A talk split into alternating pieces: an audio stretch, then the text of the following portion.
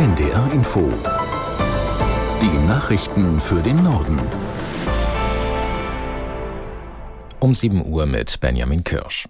Die islamistische Hamas hat im Gazastreifen zwei weitere ihrer insgesamt 220 Geiseln freigelassen. Es handelt sich um zwei israelische Frauen im Alter von 79 und 85 Jahren. Björn Darke in Tel Aviv erklärt, warum die Hamas gerade jetzt Geiseln gehen lässt. Das Problem aus Sicht der Hamas ist, dass sie gar kein so großes Interesse daran haben, eine so große Zahl von Geiseln in ihren Händen zu haben. Wir hören hier Einschätzungen, wonach die Hamas nie geplant hatte, so viele Geiseln zu nehmen am 7. Oktober. Das ist ja keine straff durchorganisierte ähm, Organisation. Da sind teilweise bewaffnete Gruppen auf eigene Rechnung unterwegs gewesen, sodass Hamas zuerst auch gar nicht wusste, wie viele Geiseln es gibt, wo die auch sind.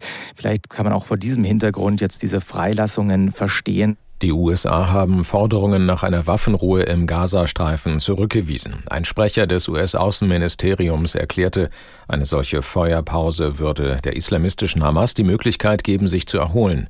Sie könne dann nachrüsten und neue Terrorangriffe gegen Israel vorbereiten. Mit der Lage im Nahen Osten befasst sich am Nachmittag unserer Zeit auch der UN-Sicherheitsrat. Für Deutschland nimmt Außenministerin Baerbock an den Beratungen teil.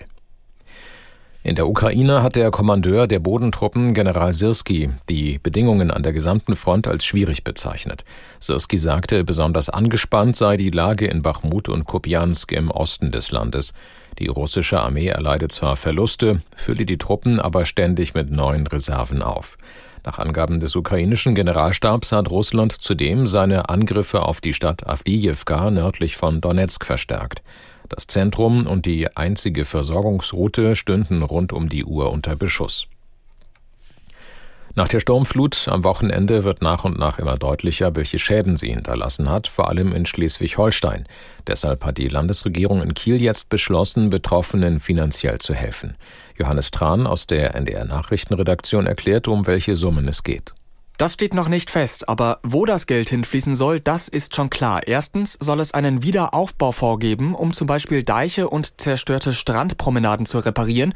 Da geht es dann vor allem darum, den Küstenschutz wiederherzustellen. Und zweitens sollen auch Privatpersonen Hilfe bekommen. Zum Beispiel soll es Darlehen geben als eine Art Übergangslösung, bis die Versicherung zahlen. Und für diejenigen, die keine Versicherung abschließen konnten, weil sie zum Beispiel zu nah an der Küste wohnen, soll es eine Härtefallregelung geben. Das Land Schleswig-Holstein und die Kommunen wollen das in der kommenden Woche konkreter besprechen. Und auch in Mecklenburg-Vorpommern geht es im Kabinett heute um die Sturmschäden.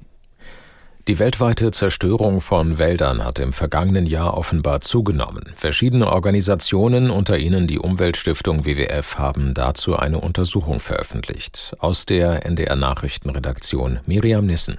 Wälder von einer Fläche fast so groß wie Bayern wurden im vergangenen Jahr auf der Welt zerstört. So steht es in den Ergebnissen der Untersuchung. In Zahlen heißt das, 6,6 Millionen Hektar Wald sind 2022 verloren gegangen. Das seien vier Prozent mehr als noch im Jahr davor. Fast alle betroffenen Flächen liegen demnach in tropischen Regionen. Hauptgründe seien Land- und Forstwirtschaft, Straßenbau und Brände. Und in dem Wald, der übrig bleibt, würden immer weniger verschiedene Tiere leben und Pflanzen wachsen. Etwas Positives steht aber auch in der Studie. Immerhin seien 50 Länder auf der Welt auf dem Weg dahin, Abholzungen zu beenden, unter anderem Brasilien, Indonesien und Malaysia. Länder mit Regenwäldern. Und die gelten als große CO2-Speicher und sind damit wichtig für den Kampf gegen den Klimawandel. Die Internationale Energieagentur IEA geht davon aus, dass die weltweite Energieversorgung 2030 deutlich anders aussehen wird als heute. So werde es zehnmal so viele Elektroautos auf den Straßen geben, Wärmepumpen und andere elektrische Heizsysteme würden weltweit häufiger verkauft als Boiler mit Fossilenergie. Der Prognose zufolge wird auch Ende des Jahrzehnts dreimal mehr in Offshore-Windprojekte investiert als in neue Gas- oder Kohlekraftwerke. Insgesamt, so der IEA-Bericht, werde der Anteil der Erneuerbaren im Energiemix von derzeit etwa 30 Prozent auf knapp 50 Prozent steigen. Das waren die Nachrichten.